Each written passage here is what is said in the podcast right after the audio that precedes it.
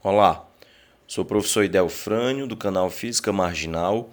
Esse é mais um podcast de termologia. Termologia é o conteúdo que eu sempre publico às terças-feiras. Daí, se você buscar a hashtag Terça da Termologia no Google ou em qualquer uma das suas redes sociais, você vai encontrar todos os conteúdos que já, foi, já foram publicados sobre esse assunto. Tem, vai encontrar podcast, vai encontrar questão comentada no blog, vai encontrar vídeo aula lá no canal no YouTube. O objetivo hoje é falar um pouco sobre máquinas térmicas e máquinas frigoríficas. acho que o grande lance de estudar as máquinas frigoríficas, principalmente, é chamar atenção para o fato de que o calor nem sempre flui do corpo mais quente para o corpo mais frio Estudar as máquinas térmicas também é uma forma de lembrar as condições necessárias para que haja troca de calor. Eu já comentei isso em outro, em outro podcast, é, que são duas as condições necessárias para que haja troca de calor entre dois corpos ou entre dois meios. Primeiro é que haja diferença, gradiente de temperatura entre eles. É a primeira condição, uma condição necessária, mas não suficiente porque além disso é necessário que haja contato térmico, o que não necessariamente significa contato físico. Isso também já foi comentado num outro podcast.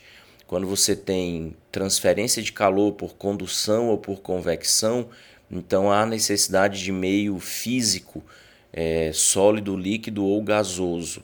E aí então isso significa contato físico entre a parte quente e a parte fria.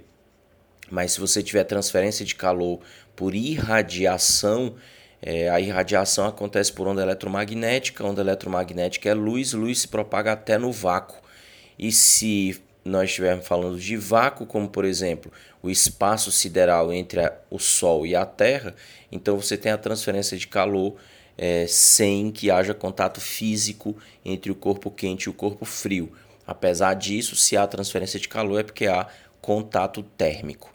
Então, uma máquina térmica, ela se baseia exatamente no fato de você ter uma fonte de calor é, a uma temperatura mais alta que outra, que seria a fonte de calor a uma temperatura mais baixa.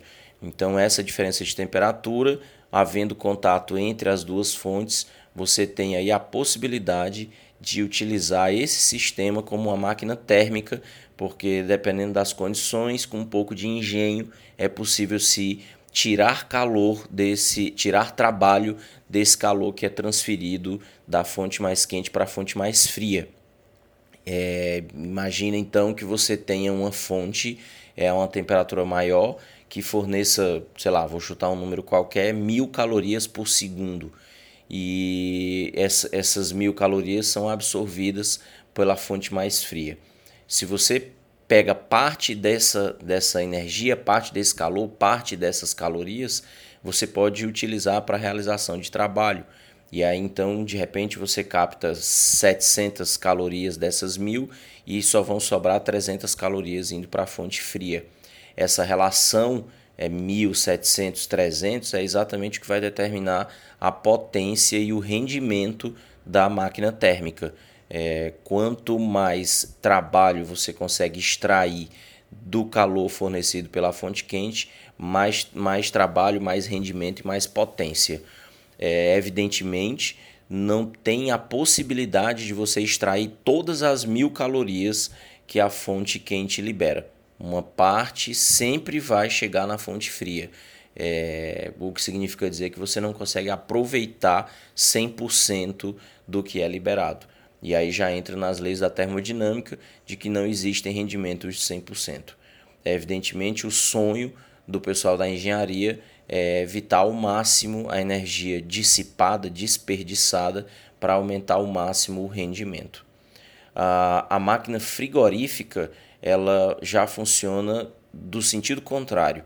O calor flui da fonte mais fria para a fonte mais quente. E aí isso é uma coisa que sempre fere o senso comum. E daí, Frane, como é que pode o calor fluir da fonte mais fria para a fonte mais quente? Mas se você parar para pensar, isso não tem nada de estranho. É, a sua geladeira, ela tá o tempo inteiro tirando calor do interior da geladeira e jogando esse calor para fora para o ambiente da cozinha, é, basta ver que na parte de trás da geladeira, o, na região onde fica o motor, sempre é bastante quente. Então esse calor é retirado do interior da geladeira e é jogado para fora, ou seja, exatamente de onde é mais frio para onde é mais quente. A mesma coisa que faz o aparelho de ar condicionado. Ele retira o ar da sala, é, que é mantida, sei lá, a 20 graus Celsius, vamos pensar na sala de aula, e joga esse, esse calor lá para fora, onde é mais quente, vamos supor que esteja a 30 graus Celsius. Então, a máquina frigorífica, ela faz o contrário da máquina térmica e ela cria um fluxo não espontâneo de calor. É, lembra também em outros podcasts já comentei sobre é, fenômenos espontâneos. É, na natureza as coisas acontecem ou podem acontecer de forma espontânea quando não quando isso acontece sem a interferência externa. Então, o fluxo espontâneo de calor, ele é do corpo mais quente para o corpo mais frio, fato, das moléculas de maior grau de agitação para as moléculas de menor grau de agitação, indiscutível. Mas é possível, e aí é onde vem o diferencial da máquina frigorífica, você não extrai o trabalho dela, você realiza trabalho sobre ela.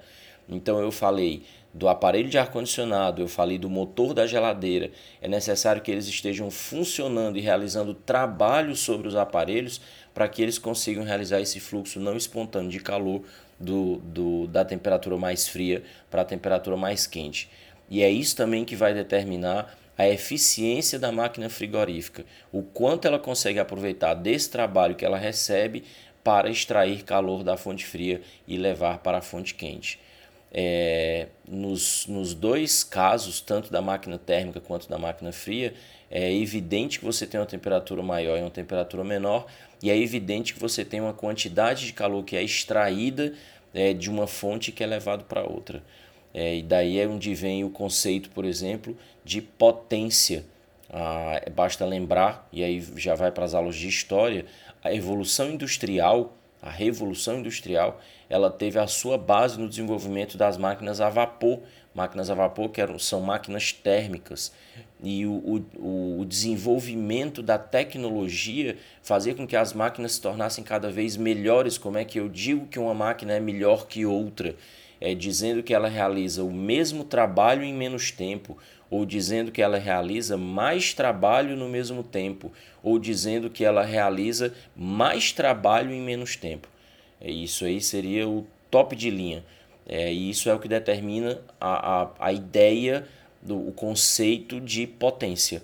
A potência compara a quantidade de trabalho que é realizado com o tempo que é gasto. Então, quando você compara duas máquinas, você está comparando as suas potências, a quantidade de trabalho que cada uma delas realiza é, a cada segundo, ou seja, com o intervalo de tempo necessário.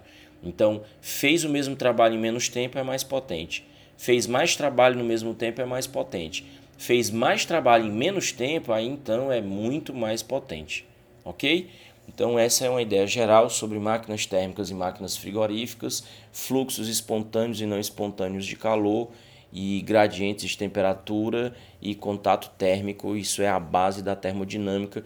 A gente vai voltar a falar sobre isso em outros podcasts, ok?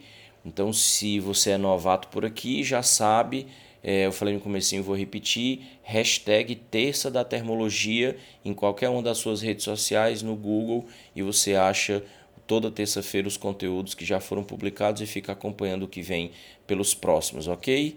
Valeu, um abraço, até mais.